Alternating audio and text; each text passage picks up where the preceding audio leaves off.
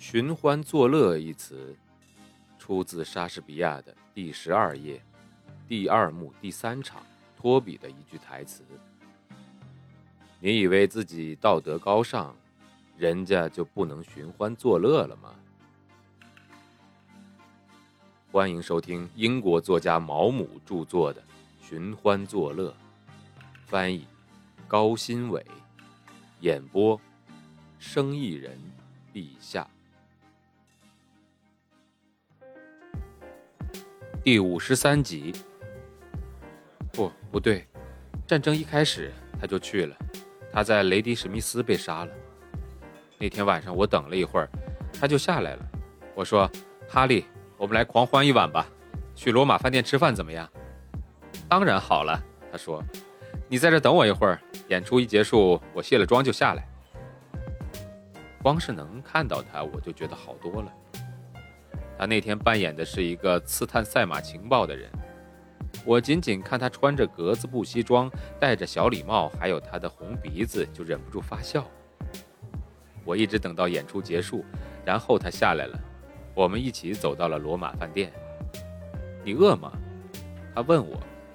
我都快饿死了。我说，因为我真的很饿。让我们去吃最好的吧。他说，管他花多少钱。我告诉比尔·泰利斯，今晚上我要带我最棒的姑娘去吃晚饭，让她借了我几个英镑。那我们去喝香槟吧，我说。让我们为香槟欢呼吧，他说道。我不知道你以前有没有去过罗马饭店，那儿非常好。你可以看到很多戏剧界人士以及赛马的人，盖伊提剧院的女孩们也会去那儿。那里正是寻欢作乐的地方。还有那个罗马老板，哈利认识他，他会到我们桌边来打招呼。他以前总是说一口搞笑的蹩脚英语，我想他是故意的，因为他知道这会逗人们发笑。而且如果他认识的某个人没有钱了，他总是会借给他五英镑。孩子怎么样了？哈利问我。好多了，我回答他说：“因为我不想告诉他真相。你知道男人有多么可笑吗？很多事情他们都不能理解。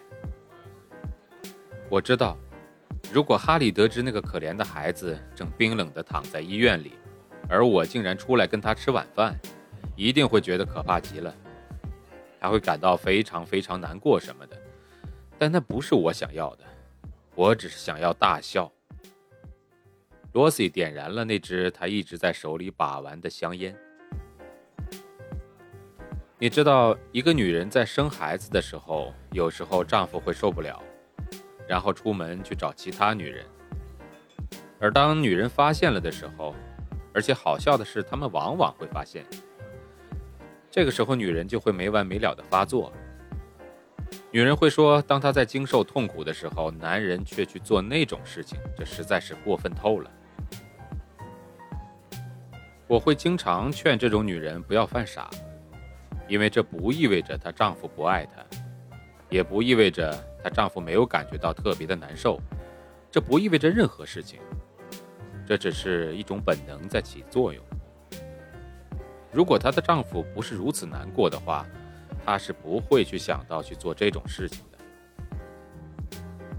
我之所以明白这些，就是因为我那时候的感觉就是这样。当我们吃完晚饭，哈利问怎么样，我说什么怎么样？那个时候还不流行跳舞，我们没有地方可以去了。去我的公寓吧，看看我的相册怎么样？哈利说。我说我无所谓。他在查令十字街有一个很小的公寓，只有两个房间，一个浴室和一个小厨房。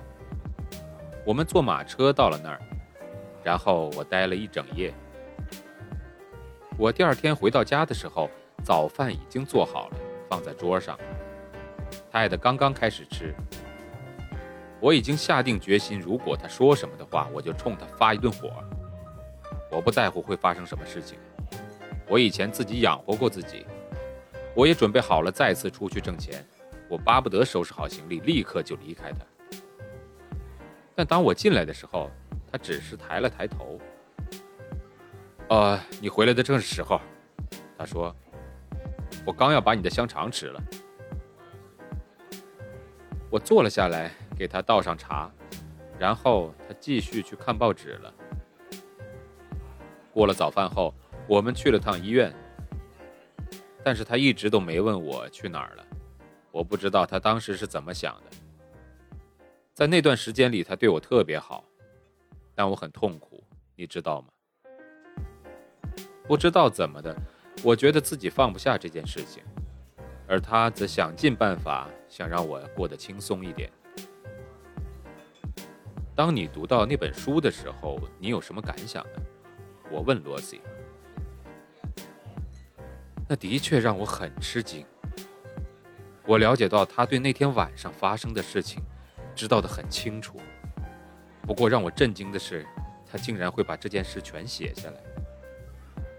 你会觉得这是他最不会写进书里的东西。你们这些作家，真是一群怪人。这个时候电话铃响了，罗西拿起听筒接了起来。嗨，瓦努奇先生，你能打我电话实在太好了。我日子过得很好，谢谢你。嗯，对的，我是又美又好的。如果你喜欢这么说的话，当你到了我这个年龄。你就什么好听话都接受了。从他的声调判断，他接电话的时候带着一种轻浮，甚至有些调情的味道。我并没有太注意听，而且由于他看起来要打很长时间，我便开始思考起作家的一生来。那样的一生充满了苦难。最开始，他忍受着贫困和世界的无视。接着，小有成就之后，他必须以优雅的姿态承受一切意想不到的情形。他依赖的公众是变化无常的，他只能任人摆布。记者们想要采访他，摄影师想给他拍个照，编辑们打扰他想要催稿，纳税员催他们交所得税，大人物邀请他一起吃午饭。学院的秘书们邀请他做演讲，女人们想要嫁给他，而有的女人却要和他离婚。年轻人想要他的签名，演员想要他剧作中的角色，陌生人想要借钱，热情的女士们向他征求婚姻方面的建议，热忱的年轻人想要他指导他们的作品，还有经纪人、出版商、经理。令他厌烦的人、钦佩他的人、批评家，还有他自己的良心。但是他能得到一点心理安慰。无论任何时候，当他心里有事，不管是一个令人心烦意乱的想法，还是对网友的悼念，对恋人的单相思、受伤的自尊心，亦或是对一个他曾报以善意的人的背叛。总而言之，任何的情感或是复杂的思考，他只需要把它写成白纸黑字，把它当做一个故事的主题或一篇文章的点缀，他就可以忘记这一切了。他是唯一自由的人。罗西放下了听筒，转过身来。那是我的追求者之一。我今晚要去打桥牌。他打电话说他会开车来接我。当然了，他是一个意大利佬，但他人很好。他以前在纽约市中心开了一家很大的杂货店，不过他现在已经退休了。你想过要再嫁吗，罗西？没有。他笑了，并不是没有人求婚，可是我现在很开心。我是这么看待这件事儿的。我不想嫁给一个老男人，可是在我这个年纪再和一个年轻人结婚也太荒唐了。我曾经拥有过最好的日子，我已经心满意足了。你为什么会和乔治·坎普一起逃走呢？哦，其实我一直都很喜欢他。我在认识泰德之前很久就认识他了。当然，我从来没想过可以嫁给他。首先，他已经结婚了，而且他需要考虑他的地位。可是后来有一天，他突然来找我，告诉我事情发展的很不好，他破产了，过几天就会有他的通缉令。他准备去美国，问我要不要跟他一起走。我还能怎么办？我不能让他一个人走啊。虽然他也许一分钱也没有，但他这个人一向派头十足，住在他自己的房子里，有自己的马车，我又不怕干活。有时候我觉得他是你唯一在乎过的人。我说，我敢说你这话有点道理。我就是不明白你到底看上他什么了。罗西的目光移到了墙上的一张照片上。不知什么原因，我之前没有注意到他。那是一张很大的乔治·坎普的照片，装在雕刻镀金的镜框中，看起来是他来美国之后不久照的。也许是在他们结婚的时候。那是一张大半身像，他穿着长长的男大衣，扣子扣得很紧，一顶丝绸礼帽高高的斜戴在头顶，纽扣中插了一朵很大的玫瑰花，一只胳膊底下夹了一根银头的手杖，右手拿着的是一支大雪茄，冒出一缕青烟。他留着很浓的小胡子，在末梢上还打了蜡。眼中流露出俏皮的神情，举止中表现出洋洋自大的架势。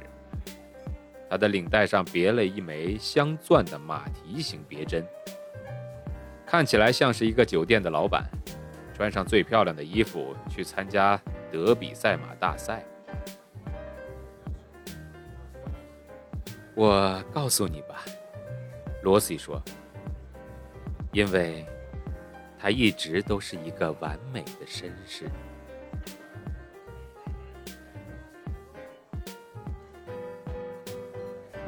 本书演播完了，非常感谢大家从头到尾听完，这非常不容易。没听完的我也感谢。有什么想听的书可以给我留言，我不一定来得及看。但我看了的话，一定会回复你的。到时候再见吧。